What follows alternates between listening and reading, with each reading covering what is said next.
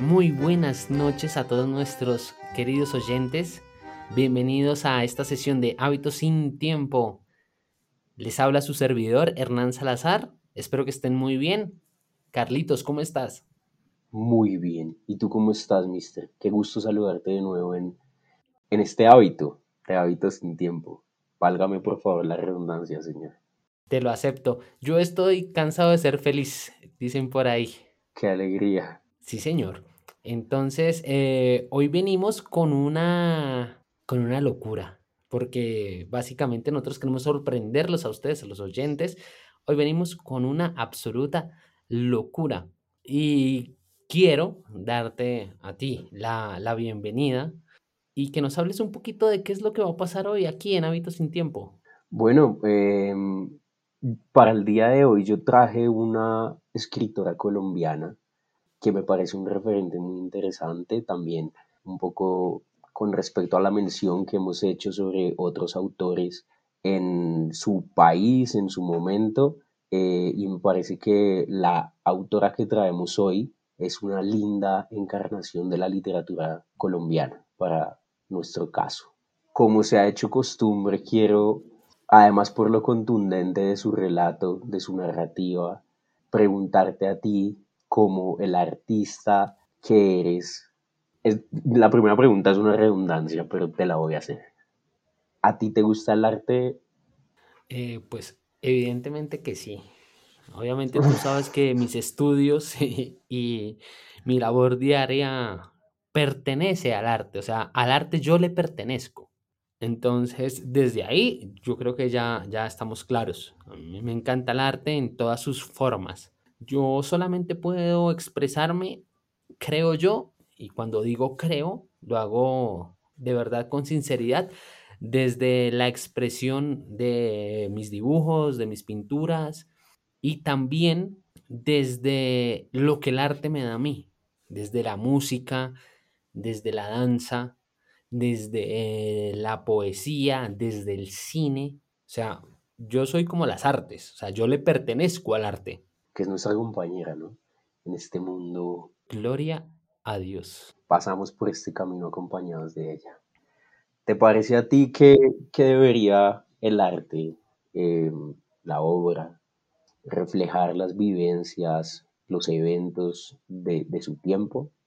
Claro que sí, estoy totalmente en onda con eso que me acabas de preguntar porque han habido muchas corrientes, ¿no? A lo largo del tiempo y de la historia del arte.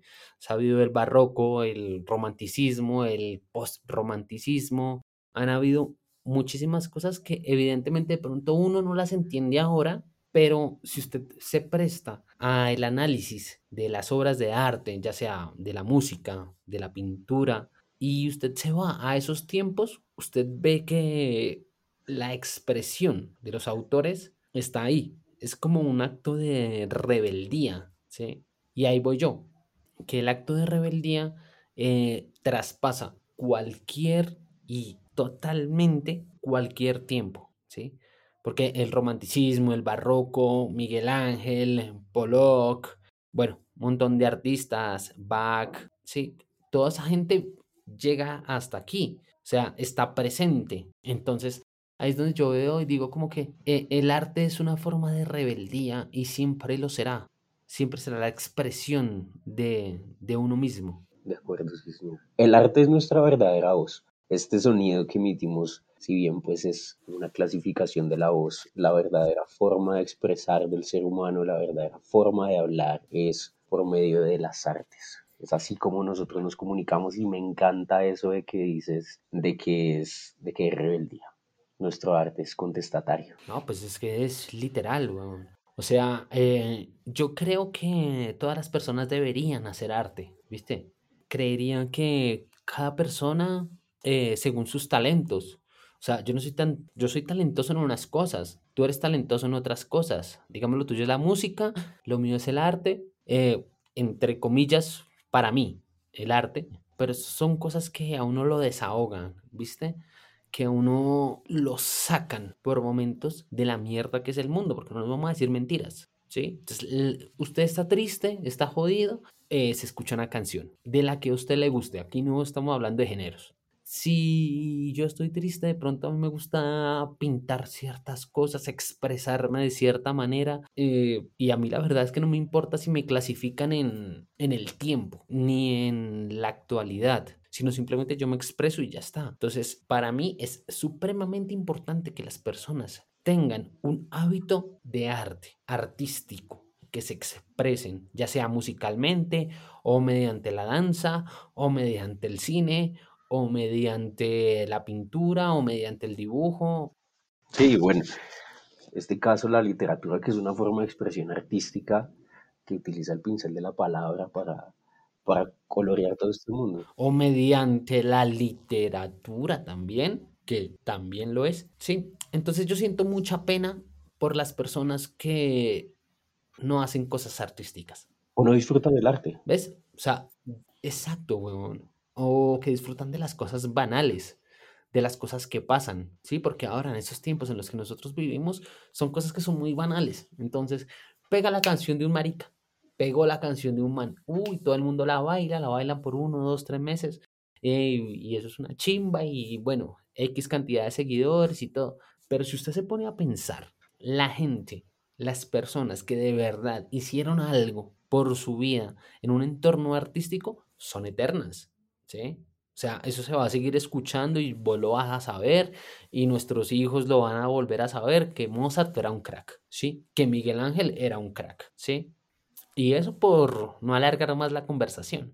Porque ejemplos yo tengo un montón. Cantidades. Sí, cantidades, cantidades, cantidades. Bueno, entonces, señor, para ya cerrar esta sección y empezar a hablar de lo que nos, no porque lo que estamos hablando no nos convoque, eh, pero a ti te parece, como última pregunta de esta sección, que en este espacio que compartimos, que hemos venido creando durante estos encuentros que compartimos además en Internet, ¿te parece que has podido que puedes con tranquilidad hablar sin una mayor cautela? ¿Te sientes tranquilo de lo que puedes, de lo que vas a decir y, y sientes que puedes decir lo que piensas? La verdad es que sí. La verdad es que yo siento que acá, en Hábitos sin Tiempo, eh, yo puedo hablar de mis cosas, lo he hablado en otros cuentos, y la simpleza es lo que más me gusta. Yo he dado nombres propios acá en este podcast. O sea, al que nos ha estado escuchando, eh, he dado nombres propios, me he identificado con los cuentos, entonces sí, creo, creo que, que sí. Que esto me ha ayudado a mí y espero que también a los oyentes les esté ayudando. Así es, claro. Con el cuidado de, de, de respetar y de ser lo más asertivo posible, pero del lado de la opinión todo es, es libre, es un punto de vista que nos pertenece y que ojalá aporte algo. Claro que sí. O sea, pues a mí me ha llenado. O sea, eh, hacer este podcast, pronto nos vamos a poner un poquito románticos, pero hacer este podcast a mí me, a mí me encanta porque pues igual estamos hablando de cosas que nos gustan, es un momento tranquilo, es un momento donde se olvidan las cosas y además que nos llena. Porque no nos vamos a decir mentiras, esta vaina nos llena a nosotros, ¿sí? Los cuentos que nosotros narramos nos quedan, acá. Y más que todo, el que tú traes aquí hoy, que es una cosa, bueno, ya lo dije, una locura. Sí, sí, o- ojalá nos guste a todos. A mí me gustó mucho. Como les dije, esta, la, por la persona que, que escribe el cuento que traemos hoy es Elisa Mujica, es una escritora colombiana de Bucaramanga. Se vino a vivir a Bogotá muy joven y dentro de toda su su literatura ella hace de Bogotá una cosa importante. A mí me encanta no, no sé qué más decir de ella. Es una escritora que en el siglo XX fue un gran representante de la literatura colombiana. Ella recibe un premio con el que no está de acuerdo porque se lo dan en, con la mención de ser un reconocimiento a la mujer por su lucha por entrar en el mundo de las letras, pero sin reconocer su talento. Eh, entonces me encantó. Hay un, un artículo de Pilar Quintana, que hoy en día es una escritora muy reconocida en Colombia, que los invito a leer sobre, sobre Elisa Mujica porque no es completamente conocida. Los invito porque pues este no es un, un espacio para, digamos, entrar en todo el detalle que uno quisiera de los autores, pero sí también para invitarlos, para hacer que se despierte la curiosidad y vayan a buscar quiénes son esos autores, cuál es su obra, sería muy interesante para el que le suene. Totalmente de acuerdo. Y entonces, como tú eres el protagonista hoy del cuento, voy a hacer un pequeño comentario. Señores, los que van a escuchar esto, necesito que por favor vayan y destapen una cervecita o vayan a su cava y saquen un buen vinito o saquen un whiskycito o saquen una botella de agua para los que sean abstemios o bueno, necesitamos que se pongan cómodos porque hoy vos la vas a romper y no solo a romperla, sino a romperla en mil pedazos con esta escritora increíble, porque es que la verdad es que también es increíble y además es de Colombia y además vamos a irnos a ciudades como Barranquilla, ¿cierto? Así es, sí. Ciudad como Barranquilla. Vamos a traer cosas de Barranquilla, porque ni siquiera vamos a ir hasta allá, vamos a traer cosas de Barranquilla. Entonces, señores, hoy en Hábitos sin Tiempo, el señor Carlos Castrillón nos deleita con el círculo. La cantinera cogió la botella y vertió el líquido de color verde almendra en las copas pequeñas, talladas en un vidrio muy grueso. Moisés Barba y el otro hombre, recostados contra el mostrador, se dispusieron a tomarlo. Hacía fresco dentro de la tienda, pero si se dirigía la vista a la plaza, de la que parecía que el sol había tomado posesión indefinida, todo el calor que debía sentirse allí se entraba de una bocanada hasta la pieza. A Moisés le dolía un pie, pues una piedrecilla se había introducido dentro de la alpargata colocándose en medio de dos dedos. Habría deseado inclinarse a desatar el calzado y librarse de la molestia, pero no se atrevía.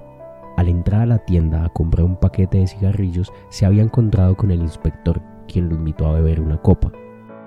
Mientras le hablaba, brilló en el claroscuro de la tienda la doble hilera sin mácula de sus dientes. Moisés no pudo rehusar. ¿Cómo hacerlo si el inspector era Juan Lowe? Un instinto le advirtió que debía fingir serenidad y hablar despreocupadamente con el inspector. Pensaba que era indispensable ganar tiempo, no sabía exactamente por qué, pero al escuchar su propia voz descubrió en ella notas extrañas que le dieron la sensación de que hablaba con un desconocido cuando dijo, claro que no es prudente que los campesinos usen dinamita para pescar. El otro día se lo advertí a Tirso y a Napo. Ellos son mis compas, ¿sabe usted? Me contestaron que donde hacía tiempo venían empleando el explosivo por estos lados. No hay disculpa que valga, dijo Juan Lobo. A los campesinos que esconden la dinamita hay que hacerles lo mismo del otro día, ¿te acordás? No vamos a dejarles el explosivo, sobre todo sabiendo para qué lo quieren. Entonces, ¿también él tenía miedo? se preguntó Moisés. ¿Sería esa la causa de lo que ocurría? ¿La causa de lo que había visto hacía ocho días cuando lo llamaron a declarar en la inspección? Mientras contestaba maquinalmente al lobo y los vasos verdes perdían de un golpe su color, creyó encontrarse de nuevo en el despacho del inspector. Lo sacudió un espasmo e intentó disimularlo apurando rápidamente el vaso. La inspección funcionaba en el mismo cuarto donde dormía Lowe. Moisés recordaba muy bien la habitación con la cama a un lado y en el otro el escritorio, cubierto de papeles, un fuete y una pistola. De una viga que cruzaba el techo colgaba un lazo. En ese cuarto, de paredes encaladas y piso de ladrillo donde se encerraba el calor como un horno, allí ocurrió todo. Ahora, el inspector, que conversaba con Matilde Isabela, la cantinera, parecía inofensivo bajo el marco de botellas, cajas de jabón y ramos de velas que decoraban las estanterías de la tienda. En cambio, el día de la tortura fue distinto. Moisés recordaba cómo había contestado las preguntas de Lobo, escogiendo cada palabra con el cuidado con el que hacen los movimientos cuando el cuerpo está enfermo. Pero al mirar a los hombres que se hallaban amarrados en un rincón de la pieza, lo inundaba una corriente de comprensión para con ellos, y la necesidad de disimularla le hacía daño. Entre los presos se encontraba Ambrosio Itá, un médico indio. Señalándolo, el inspector ordenó a sus hombres, 20 azotes por cada taco de dinamita que le encontremos. El cuerpo del tegua, dismirriado y amarillo, se balanceó en el aire. Colgado de la soga, Moisés lo había visto unos días antes, dando de beber zumo de flores de sauco a un enfermo para que le bajara la fiebre. Ambrosio conocía las virtudes de las hierbas y afirmaba que el jarabe de totumo era bueno para aliviar el maltrato producido por los golpes. Ahora se le presentaba una excelente ocasión para comprobarlo en sí mismo. En un instante, los azotes cumplieron la función de ponerle las espaldas exactas a los del Señor de la columna de la iglesia, ante el cual Moisés, de niño, se arrodillaba a rezar, pero sin poder apartar los ojos de las llagas. La atmósfera del cuarto se había vuelto densa y extraña. Los hombres de lobo hacían circular una botella de aguardiente y parecían experimentar un acceso de voluptuosidad. En medio de los quejidos, el humo de los cigarrillos, las maldiciones y el chasquido de los latigazos. Lobo se acercó al reo y apagó la colilla de su cigarrillo contra los párpados de éste. Moisés sentía descompuesto el estómago y una molestia rara en el pecho. El cuerpo herido parecía una flor monstruosa. Cuando por fin Lobo le permitió salir, se quedó un minuto inmóvil, estupefacto. Luego se acercó a la puerta y en la calle empezó a correr. Lo bañaban olas de sudor, unas veces frías y otras ardientes. Solo volvió a ser el mismo cuando se encontró entre las paredes de su casa y un inmenso sentimiento de solidaridad lo unió con ellas. ¿Te servís otra copa? Era el inspector el que hablaba, casi echándole el aliento a la cara. Tiene miedo de que los pescadores reúnan por fin el explosivo, pensó Moisés. El pie seguía molestándole y se había puesto caliente como una plancha. No podía agacharse para desatar el calzado, pues sabía que el lobo lo vigilaba y desenfundaría el revólver apenas lo viera hacer un movimiento que le inspirara sospechas. Era preciso esperar. Otras escenas de su vida continuaban llenándole la imaginación. La gente aseguraba que eso ocurría cuando uno iba a morir. ¿O sería el trago tal vez? A cada copa más borracho, el inspector no reparaba en las ausencias mentales de su interlocutor, quien a ratos lo escuchaba y a ratos dejaba de oírlo, impulsado por una fuerza irresistible. Ahora recapitulaba su infancia de mulatico pobre, con los pies descalzos como todos los niños de boca de onda. Asistía a la escuela el primer mes de cada año porque la negra Clara, su madre, no abandonaba el proyecto de que su mulatico se instrujera. Al cabo de ese tiempo de estudios tenía que salir de la escuela para ayudar a la madre en su trabajo y reunir entre los dos con qué comprar plátanos, arroz y algunas veces pescado, mazorca y panela. Cuando Moisés se convirtió en un hombre, siguió comiendo plátanos, pero además se emborrachaba con aguardiente en las noches de los sábados. Caramba, cómo pasaba la semana deseando que llegara el sábado. Hacia las seis de la tarde, cuando aún había luz, empezaban a echar cohetes en la plaza del pueblo y los pescadores amarraban las barcas a la orilla del río y se dirigían a sus chozas. Iban caminando deprisa, con el pelo revuelto y la nariz humeada, como los caballos que regresaban al establo, pensando en la comida que les esperaba. El olfato se les tornaba más fino, y si se abría la puerta de alguna choza de los alrededores, percibían olores que salían de las piedras del fogón. Apenas terminaban de comer, corrían a bailar porros a la plaza y bebían hasta el amanecer. Algunos habían ganado en la semana rollos de billete y los gastaban esa noche sin dejar nada para el mercado al día siguiente. Así había sido la vida en Boca de Honda, con sus días de locura y otros de pena. Pero no como era ahora, se dijo Moisés con tanta amargura que dio un manotón en el mostrador, haciendo tambalear las copas. Los campesinos sufrían por el verano excesivo, por el invierno interminable, por las enfermedades para las cuales resultaron impotentes las, hierbas perfumadas que cogía en el monte el Tehuaitá. Pero desde la llegada del lobo existió un peligro nuevo. Fue el alcalde quien dio la noticia a Moisés una mañana, en la plaza del pueblo. ¿Se acuerda de Juan Lobo? preguntó. ¿El hijo de Juana Lobo? Sí, el patizambo que huyó para Gamarra. Dicen que allá llevó mala vida y que por unas cuchilladas y por robo lo metieron en la cárcel de Pamplona. ¿Dónde está ahora? Es el nuevo inspector de Boca de Honda y llegará dentro de unos días. Cuando la noticia corrió por el pueblo, la gente tuvo el presentimiento de que ocurriría algo malo, aunque Moisés vio que cada uno buscaba engañar su miedo fingiendo confianza en la autoridad. Solo al ver que el lobo descendía de un camión en medio de hombres con fusiles, todos comprendieron que había cambiado la vida del pueblo. Ni las caras de las personas, ni la plaza, ni siquiera la misa mayor, volvieron a ser las de antes. Los hombres amanecían muertos en el monte, la gente hablaba pasito, como si en cada casa hubiera un enfermo, y el alcalde permanecía encerrado en su despacho y únicamente salía de noche, para que nadie lo viera. Por eso, cada campesino tenía que llevar un arma colgada del cinturón u oculta bajo las ropas. La de Moisés era una daga pequeña y flexible, casi como una prolongación de la mano. Claro que había que ponerle cuidado a esa arma. Una daga no es como un machete, pesado y que parece que piensa bien cada golpe antes de darlo. La daga es ligera y casi se mueve sola.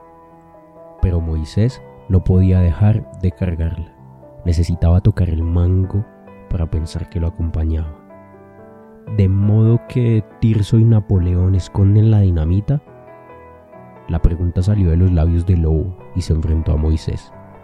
Desde hacía rato el inspector y la cantinera habían dejado de conversar y lo observaban. A fin de salvar a sus compañeros, a Moisés se le ocurrió decir, Don Rodrigo, él tiene. Don Rodrigo, repitió el inspector asombrado. Inmediatamente agregó con volubilidad. Estás hablando por hablar, y para que no coja sus perros. Don Rodrigo es mi amigo y respeta la autoridad. Mis caballos están en su finca de pastos, la que tiene arriba en la loma grande. ¿No lo sabías? encaraba sudoroso a Moisés. Después apuró su copa mientras cambiaba una mirada con la cantinera. Moisés había nombrado a don Rodrigo para hacer olvidar la situación de sus compadres y pensando que aquel su dinero lo favorecería. Además de lo que acababa de decir, corría la voz por el pueblo, pero ahora comprendía que había pronunciado un nombre prohibido, que don Rodrigo tenía intereses comunes con el inspector y tal vez con Matilde Isabel. Reconocía que estaba perdido, sin embargo, a medida que se daba cuenta, su miedo desaparecía. Escogió despacio las palabras de su respuesta, saboreando cada una. Don Rodrigo fue a Barranquilla hace unos días y compró dinamita. No la trajo en camión, sino por lancha, forrándola bien en papel encerado para que no se pasara la humedad. Él no la usa para pescar como los pobres, quizá planea algo. Se trataba de una versión que podía comprometerlo después, pero quizá ahora asustar a los dos con lo que sabía. Era visible el efecto que les producían sus palabras. El inspector no contestó, pero arrojó la copa sobre el mostrador con tanta violencia que estuvo a punto de romperla. Matilde Isabel se movía de un lado a otro nerviosa, como si se sintiera atacada. Por Dios, qué atractiva se conserva ella aún. En este momento Gracias al sol que le daba en la cara, Moisés veía bien su piel blanca, suave y transparente que la distinguía de las rudas mulatas y negras del puerto. La gordura no le había hecho perder lo provocativo de las formas, torneadas golosamente en su cuerpo bajito. El pelo negro, rizado y brillante, recordaba el de una muñeca, y los ojos eran verdes del color del líquido que servía. Esa mujer había hecho la gloria de los negros en las noches de diciembre cuando iba a bailar porros a la plaza. ¿Acaso él mismo, Moisés, no la había deseado? Pero fue en otra época cuando era más joven. Después, Matilde Isabela empezó a subir, a subir hasta llegar a mirarlos a todos con desdén. Se ponía chapas de colorete en las mejillas y pedía cortes de seda y zapatos de tacón alto a Barranquilla. En la tienda demostraba la tranquilidad del que ha sabido conquistar una meta. Moisés había sido un necio al olvidar lo que contaban en el pueblo sobre ella. Afirmaban que era la amante de don Rodrigo y que él había hecho que le adjudicaran el estanco para favorecerla, comprendido de súbito que era cierto. ¿Y esa puñaleta que llevas? ¿No sabes que está prohibido cargar armas? La voz del inspector había recobrado la agresividad del día de la tortura. Era indispensable para Moisés buscar rápidamente una disculpa que le permitiera conservar el arma. Llevó su mano a la cintura en un ademán que podía significar lo mismo, su propósito de entregar la daga que de defenderla. Lobo vociferó. Manzanillo, hijo de... Entrega el arma para no tenerte que aporrear primero y matar después. No le quedaba sino una probabilidad de salvarse. Si no huía ahora, después sería tarde. Empezó a correr por la calle, con todos sus sentidos y potencia en tensión, y al mismo tiempo, de un modo automático, sometido física y espiritualmente al esfuerzo tan excesivo que de haber podido hacerlo se había dejado caer extenuado en el suelo. A sus espaldas resonaba la voz del lobo. Pa' que veas que sí es cierto. Una detonación acompañó instantáneamente el aviso. Moisés siguió corriendo. Con el movimiento, la piedrecilla se había incrustado entre los dedos del pie, y el dolor que le causaba sentarlos lo bañaba en sudor. Si esa piedra no se le hubiera metido en la alpargata por la mañana. Cada imagen que empezaba a formarse en su cerebro se rompían pedazos de vidrio que lo pinchaban por dentro. Había dado la vuelta a la manzana pasó de nuevo frente al estanco. Más de una cuadra lo separaba del lobo, sin caer en cuenta de lo que hacía y como si su único deseo fuera encontrar un sitio donde descansar un instante y zafarse las alpargatas, apartó bruscamente a Matilde Isabela que había salido a la puerta y entró a la tienda. Es una buena jugada después de todo, pensó. Lobo no sospecharía que había ido a esconderse precisamente allí. El cuarto donde se hallaba el mostrador tenía una abertura lateral, cubierta por una cortina de encaje blanco. Esa cortina reemplazaba la puerta entre la tienda y el dormitorio de Matilde Isabel, que no tenía otra salida. Moisés lo sabía, aun cuando no había entrado a la alcoba sino una noche. Entonces, la mujer todavía no manejaba la propiedad del estanco, y él pudo mirar desde arriba las aguas verdes de sus ojos hasta que la obligó a cerrarlos. Ahora, sin pronunciar una palabra, corrió la cortina y penetró en la pieza, dejándose caer pesadamente en la cama. Lo que ahora fuera a ocurrir dependía de la cantinera. Al verlo entrar, había dejado escapar un pequeño grito gutural, mezclado de espanto, sorpresa y placer.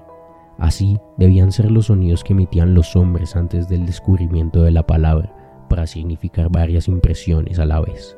Lo inhumano del grito heló la sangre del fugitivo. Pero después, Matilde Isabela permaneció silenciosa sin quejarse por la invasión de su alcoba y volvió a ocupar su sitio detrás del mostrador. Moisés no se atrevió a hablarle para implorar su complicidad. Lobo podía estar ya demasiado cerca, pero ella debía recordar su intimidad de otro tiempo. Tenía que ser compasiva. Era mujer. Moisés sabía que había llegado el momento decisivo y todo su cuerpo acechaba el peligro, aunque al mismo tiempo lo invadía una gran sensación de descanso. Se sentó sobre el baúl de Matilde Isabela, se quitó las alpargatas y estiró los pies. La voz del lobo llegó desde la puerta de entrada. ¿Viste pasar ese negro, Matilde Isabela? Ningún sonido de parte de la mujer. ¿Sería que vacilaba? ¿Que hacía alguna señal? Moisés se preparaba cogiendo la daga. ¿Cómo averiguaría lo de don Rodrigo? Volvió a preguntar Lobo. Hay que avisarle. ¿Lo ves esta noche? Sí, contestó orgullosamente la mujer. Todas las noches él viene aquí. Moisés se hallaba parado en el rincón próximo a la puerta, con la daga en la mano. Miraba el lavabo de Matilde Isabela, sobre el que se encontraba una repisa con un espejo, una caja de polvos y un peine. El letrero de la caja decía, polvos de tocador antea, con las letras dibujadas en una cinta que sostenían dos angelillos y que daba la vuelta a la caja. Parecía que los sentidos de Moisés necesitaban una distracción, pues sus ojos releían el letrero y su olfato reconocía en el cuarto un perfume de mujer, el perfume de Matilde Isabela, el mismo de aquella noche. Vio que la cortina se levantaba para dejar descubierto el cañón de un revólver, al tiempo que lobo gritaba, Te llegó la hora, manzanillo hijo de... Mientras forcejeaban, Moisés sintió que una carne viva, pegajosa de sudor, se desgonzaban los brazos al tiempo que a él también le temblaban las piernas y se deslizaban hacia el suelo. Matilde Isabela lanzaba gritos pidiendo socorro. Cuando la gente entró, estaban muertos ambos. Lobo de una herida de arma blanca y Moisés de un disparo en el corazón.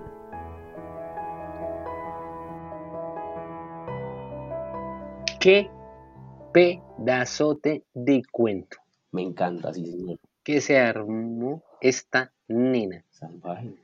Bueno, notas del cuento. La atmósfera. La atmósfera que ella crea eh, lo, lo invita a uno como espectador a verlos a los dos. Sí. A Lobo y a Moisés. Y a... Es que, es que la vieja se agarra. Es que tú no puedes poner en un cuento un nombre como Matilde. Así.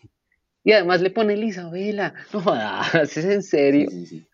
Y además, cómo la describen. Bueno, yo soy muy romántico, entonces me estoy yendo por, por ese lado, primero que todo. Luego, la tensión. Porque es que es un cuento muy tensionante. Uno está ahí todo el tiempo viendo que Moisés está muy tensionado, que tiene la piedra en el zapato, que no sabe qué hacer, que ya sabe lo que va a pasar. O sea, Moisés sabe lo que va a pasar, pero el lector no sabe lo que va a pasar. Entonces ahí está la genialidad de la autora. Sí, sí, sí, es, hermosa. Me parece que es un cuento maravilloso. Ella crea toda la atmósfera de un pueblo en guerra, muestra un escenario, o sea, por medio de la corriente del pensamiento de Moisés, ella lleva el cuento a diferentes momentos, muestra un poco cómo sería el pueblo antes de que llegara Lobo y luego cómo es cuando él llega, muestra las propias inseguridades de Lobo con respecto a lo que sería lo que los eh, pescados, lo que los la gente del pueblo va a hacer con los explosivos, si bien podría ser para pescar o hay algo que a él le lleva a pensar que podría no serlo y por eso Moisés cree que él lo que tiene es miedo. No, ella crea una atmósfera brutal, brutal.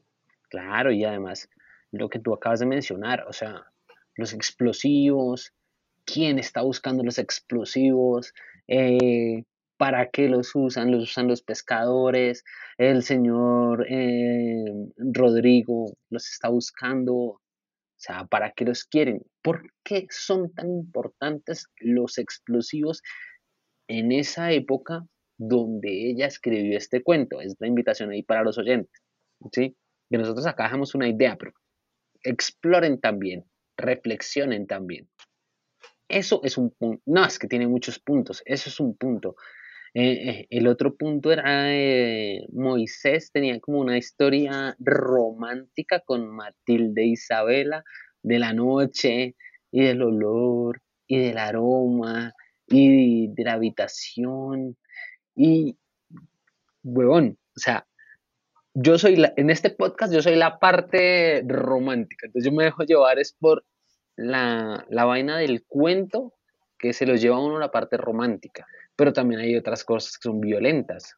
Claro, yo en este caso voy a ser, eh, voy a ser un defensor de la parte sexual. ¿Ves cómo ella, o sea, si yo tuviera que escribir la escena que ella escribe, en la que él la mira desde arriba para ver sus ojos verdes, había dicho una cantidad salvaje de barbaridades y ella en unas, unas frases muy cortas hace una descripción tan, pero tan del evento y hace referencia a él tres veces muy cortas, pero parece perfectas desde mi punto de vista. No, y es que, o sea, no, es que uno, uno se queda sin palabras. O sea, o sea, espero que los oyentes hayan escuchado esto por primera vez. Por primera vez uno dice como que, uff, cuento violento. Pero no se, se pone a analizarlo y uno dice, marica, pasan muchas cosas en ese cuento. Por ejemplo, cuando Moisés está narrando que él necesitaba la daga solo por sentirla, solo por la protección de él, ¿sí? Y además luego dicen como que en el pueblo nadie podía tener armas, que eso es lo que desencadena el desenlace del cuento. ¿sí? Pero no, eh, eh, eh, el tipo uno sabe que él no tenía la daga para hacerle mal a nadie, sino para defenderse. Y además hacen la narrativa de que la daga no es como un machete, no es como un arma de fuego. Es algo más silencioso, algo más cauteloso, algo más defensivo. ¿Sí me entiendes? Algo que no lo ven, pero es para defenderse. Y la otra es cuando uno se encuentra en una posición en la que uno sabe que va a perder, porque Moisés dice que ya, o sea, desde que se toma el primer aguardiente ahí, el man dice como que ya perdí. Voy a tratar de alargar el tema, a ver si puedo, como instinto de, de humano, de sobrevivir a esto, pero se sabe que él no puede. Entonces, la autora es muy grande porque mira todos los matices que pone en un cuento de 30 minutos por mucho. Es un cuento muy corto, güey. Es, es, muy, es muy corto. muy corto y pone demasiado. Y párale bolas que eh, porque tú me lo recomendaste, que yo no había leído este cuento. Cuando yo lo leí, lo leí una vez antes de entrar aquí a este podcast. Lo leí y yo me dije, esto parece una novela. Esta vaina parece que no se va a acabar. ¿Cuántas páginas tendrá este cuento? Yo dije, Carlitos se voló, marica. El man se voló. yo dije, marica se voló. Literal, marica se voló. este marica que va a coger el, capítulo para, para leer un libro, porque hay un momento en el que uno, en el que uno ve como que la historia es muy larga, marica, ¿sí? Que uno es como que, claro, sí, claro, crece y punto también para la autora, que en un momento, pa, lo reduce. Con todo el conocimiento que tiene esa señora o esa chica para coger una cosa tan grande y volverla pequeña y terminarla de una manera perfecta. Es increíble ese cuento.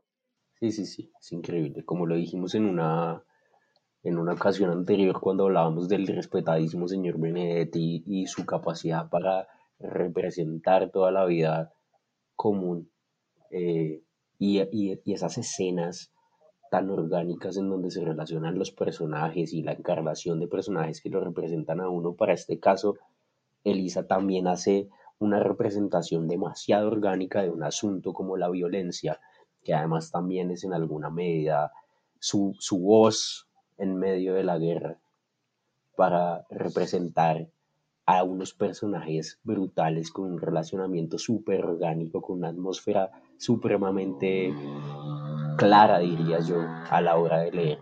Me pareció brutal.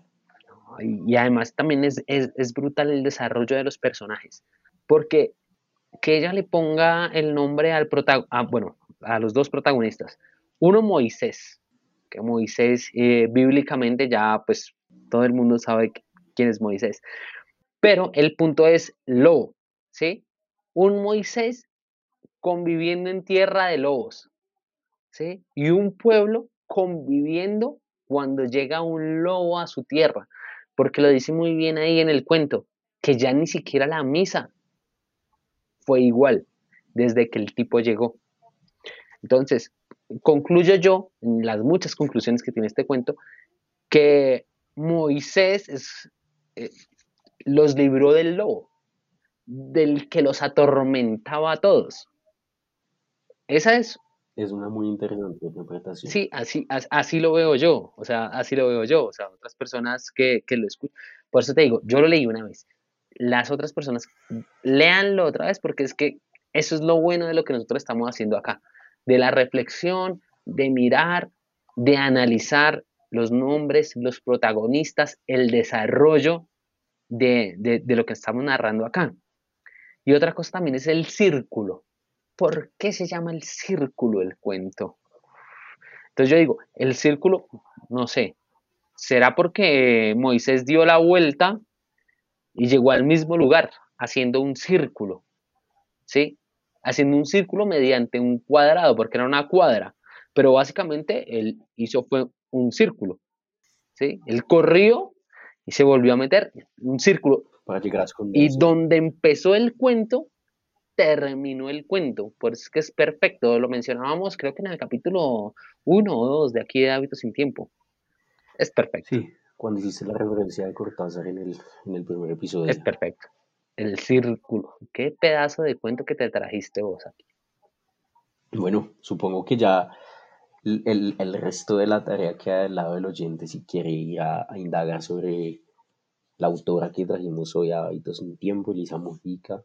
Eh, como les digo, hay un artículo muy interesante de, de Pilar Quintana sobre Elisa Mujica que se llama ¿Quién es Elisa Mujica? Un poco haciendo referencia a que antes ella no había escuchado hablar de, de esta autora. Y a leer los otros cuentos y, y los, las novelas de Elisa que son buenos también. Elisa Mujica, de Colombia para el mundo. De Colombia para el mundo, Colombia para el mundo, sí. Para que luego no digan que es que nosotros estamos muy muy abajo, muy del cono sur, muy argentino. excelente, excelente, excelente, excelente. Qué cuentazo, cuentazo el que te metiste hoy. Señores, muchas gracias por habernos escuchado hoy en Hábitos sin Tiempo. Eh, les traemos aquí a una autora. Bueno, ustedes ya saben de las capacidades que tiene ella. Los invitamos. Eh, recomiéndanos otro cuento de ella. Ella tiene un cuento del mismo libro que se llama El 10 de abril. Se llama El 10 de abril y es un cuento muy bonito. Pues a mí me gustó mucho. Eh, es, una, es un relato bastante corto, ficcional, que tiene como punto de partida los eventos que suceden al 9 de abril después de el Bogotazo. Es un cuentazo. Y Bogotá en las nubes. Este cuento, El Círculo, disculpen que no lo mencionamos antes, está en el libro Ángela y el Diablo. Y en este mismo libro está el 10 de abril. Invitadísimos a disfrutar de ambos y de todo el libro seguramente. De Ángela y el Diablo pueden eh, encontrar eh, el círculo en la página 65. Así es. Que vean la hermosa historia de Moisés y la tragedia que desencadena toda esta narrativa que se ve en un bar con aguardientes y con todo un montón de cosas. Esperamos que hayan sido de su gusto. Sí, señor. Para todos una buena noche, para ti, estimado señor, una buena noche y muchas gracias por el tiempo. A ti muchas gracias, gracias a todos por estar aquí en esta sesión de hábitos sin tiempo. Que tengan muy buena noche. Les agradecemos profundamente todos sus comentarios y a leer. Chao pues. Esta es una emisión independiente. Es un programa aficionado producido por Hernán Salazar y Carlos Castrillón Martínez. A todos, muchas gracias por escucharnos. Déjenos conocer sus opiniones en nuestras redes sociales o vía correo electrónico. Un sincero agradecimiento para los productores de las ayudas, ambientes, cortinas y paisajes sonoros que fueron utilizados en este episodio y reseñados en la descripción del capítulo. Esto fue Hábitos sin Tiempo.